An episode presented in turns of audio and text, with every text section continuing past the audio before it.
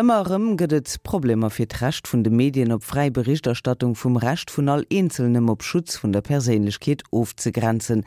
Matelle vu ganz ënnerschiliche Beispiele aus Urteiller vum Europäesche Gerichtshof fir Mënscherechter stellte Johann Scho dese Konflikt du.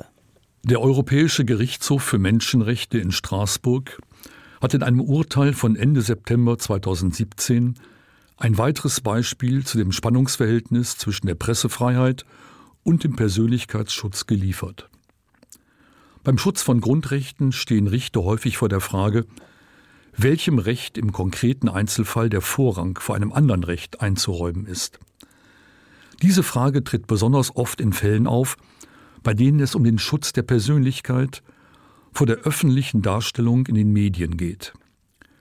Der Konflikt zwischen diesen beiden Grundrechten stellte sich in einem spektakulären Mordprozess vor dem Landgericht Potsdam. Der Axel Springer Verlag und der Fernsehsender RTL Deutschland berichteten über das Strafverfahren in ihren Medien.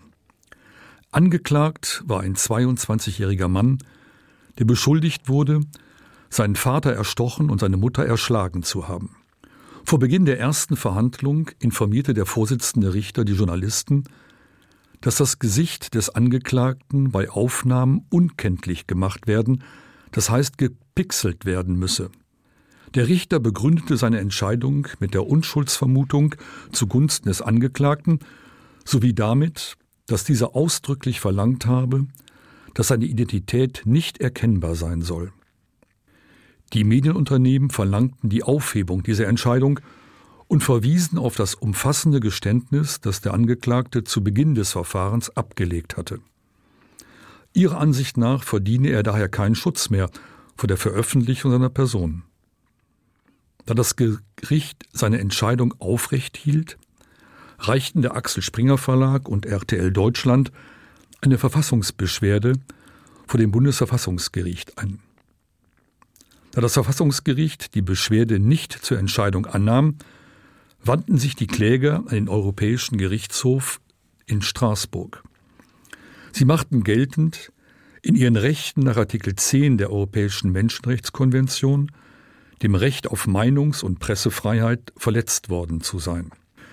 Der Menschenrechtsgerichtshof bescheinigte dem Potsdamer Gericht, die Anordnung sei verhältnismäßig gewesen, das Ziel, die Persönlichkeitsrechte des Angeklagten zu schützen, sei vor allem deshalb legitim, weil er zum Prozessauftakt noch als unschuldig zu gelten habe. Auch sei die Entscheidung des Gerichts nicht als eine starke Einschränkung der Berichterstattung anzusehen, da sie nicht Bildaufnahmen insgesamt verbiete, sondern nur solche, die das Gesicht des Angeklagten erkennbar machen. Außerdem sei das Verfahren nur von einem begrenzten öffentlichen Interesse, da der Angeklagte keine Person des öffentlichen Lebens sei und auch bisher nicht in der Öffentlichkeit bekannt geworden sei. Er befiel mir selbst gefordert, gegen jede öffentliche Darstellung geschützt zu werden. Dann widmet sich der Gerichtshof der Tatsache, dass der Angeklagte seine Taten gestanden hat. In ähnlichen Verfahren haben andere Gerichte den Schutz der Persönlichkeitsrechte als gering angesehen, sobald der Täter die Tat zugegeben hat.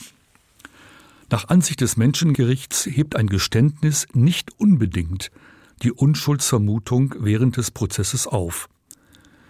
Dies gilt im vorliegenden Fall besonders deswegen, weil dem Angeklagten von einem Gutachter eine schizoide Persönlichkeitsstörung attestiert worden ist, wodurch das Gericht verpflichtet ist, die Richtigkeit des Geständnisses sorgfältig zu prüfen.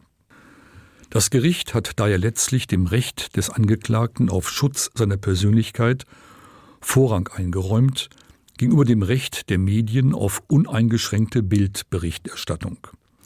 Richter dürfen also auch in spektakulären Mordprozessen anordnen, dass Fotos des Angeklagten aus dem Gerichtssaal zu dessen Schutz gepixelt werden müssen. Der Angeklagte ist allerdings am Ende des Verfahrens wegen Mordes verurteilt worden. Diese jüngste Rechtsprechung des Straßburger Gerichts liegt auf einer Linie mit seinen bekannten Urteilen zum Recht am eigenen Bild, das heißt im Schutz des Privatlebens vor einer Veröffentlichung in Illustrierten. Bekannt geworden sind hier insbesondere die zahlreichen Klagen, die von der Prinzessin Caroline von Hannover, besser bekannt als Caroline von Monaco, gegen die deutsche Regenbogenpresse angestrengt worden sind. In diesen Verfahren ging es um Fotos, die Paparazzi von der Prinzessin und Mitgliedern ihrer Familie aufgenommen hatten.